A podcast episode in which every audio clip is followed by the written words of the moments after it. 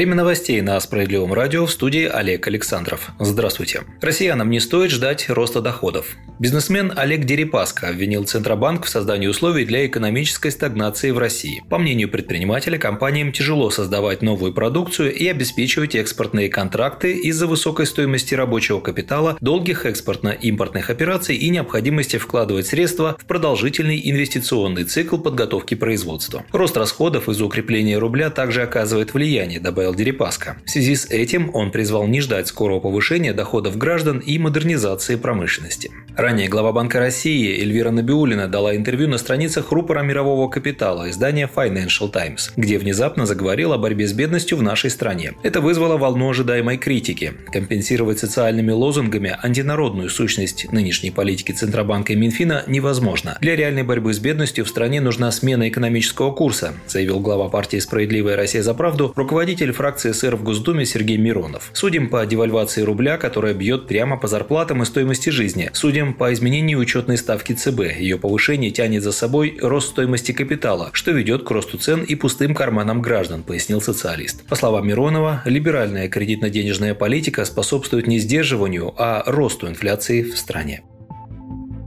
Около полутора тысяч школ будут отремонтированы в следующем году, сообщил в среду глава Минпросвещения Сергей Кравцов. Ранее называлась цифра в 700 школ, что вызвало недовольство президента страны Владимира Путина. Когда это отмечал глава государства, примерно 10% школ в России требуют капитального ремонта, а 1% вообще находится в аварийном состоянии. По решению президента мы скорректировали программу ремонта школ. Начиная с 2022 года будет ежегодно отремонтировано 1500 зданий, сказал Кравцов. Он добавил, что министерство со своей стороны обеспечит контроль за ремонтом школ. Также, по его словам, состоялось совещание с Минстроем, на котором была достигнута договоренность о помощи регионам с проектно-сметной документацией и перечнем работ. Как пообещал министр, все российские школы, включая сельские, а их насчитывается в общей сложности 7211, будут восстановлены в ближайшие пять лет. Кравцов добавил, что больше всего в ремонте нуждаются школы Северокавказского и Дальневосточного федеральных округов.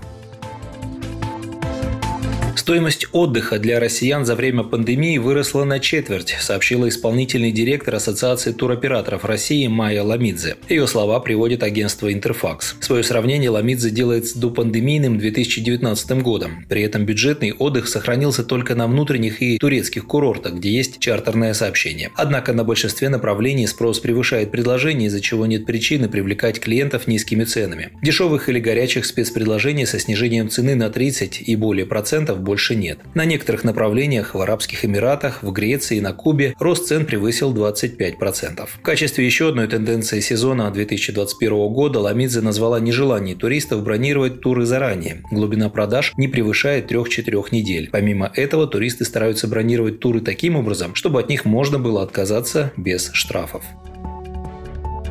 Свердловской области продолжается беспрецедентное давление на кандидатов «Справедливой России за правду». В ход идут самые разные методы, вплоть до хулиганского уничтожения агитационных материалов. Как рассказал депутат Государственной Думы Дмитрий Ионин, от рук неизвестных пострадали его баннеры в городах Екатеринбург, Березовский и Артемовский. На улицах Студенческой и Комсомольской столицы Урала срезали билборды, висевшие с прошлого года. Депутат заверил, что у справедливоросов нет сомнений в том, кто стоит за всеми провокациями и давлением на кандидатов. Незаконные методы методы борьбы только доказывают, что других способов победить у наших оппонентов нет. Наша партия пользуется доверием уральцев и порча агитации не способна сбить с толку избирателей, подчеркнул Дмитрий Ионин. Справедливая Россия за правду призывает конкурентов придерживаться честных принципов ведения выборной кампании.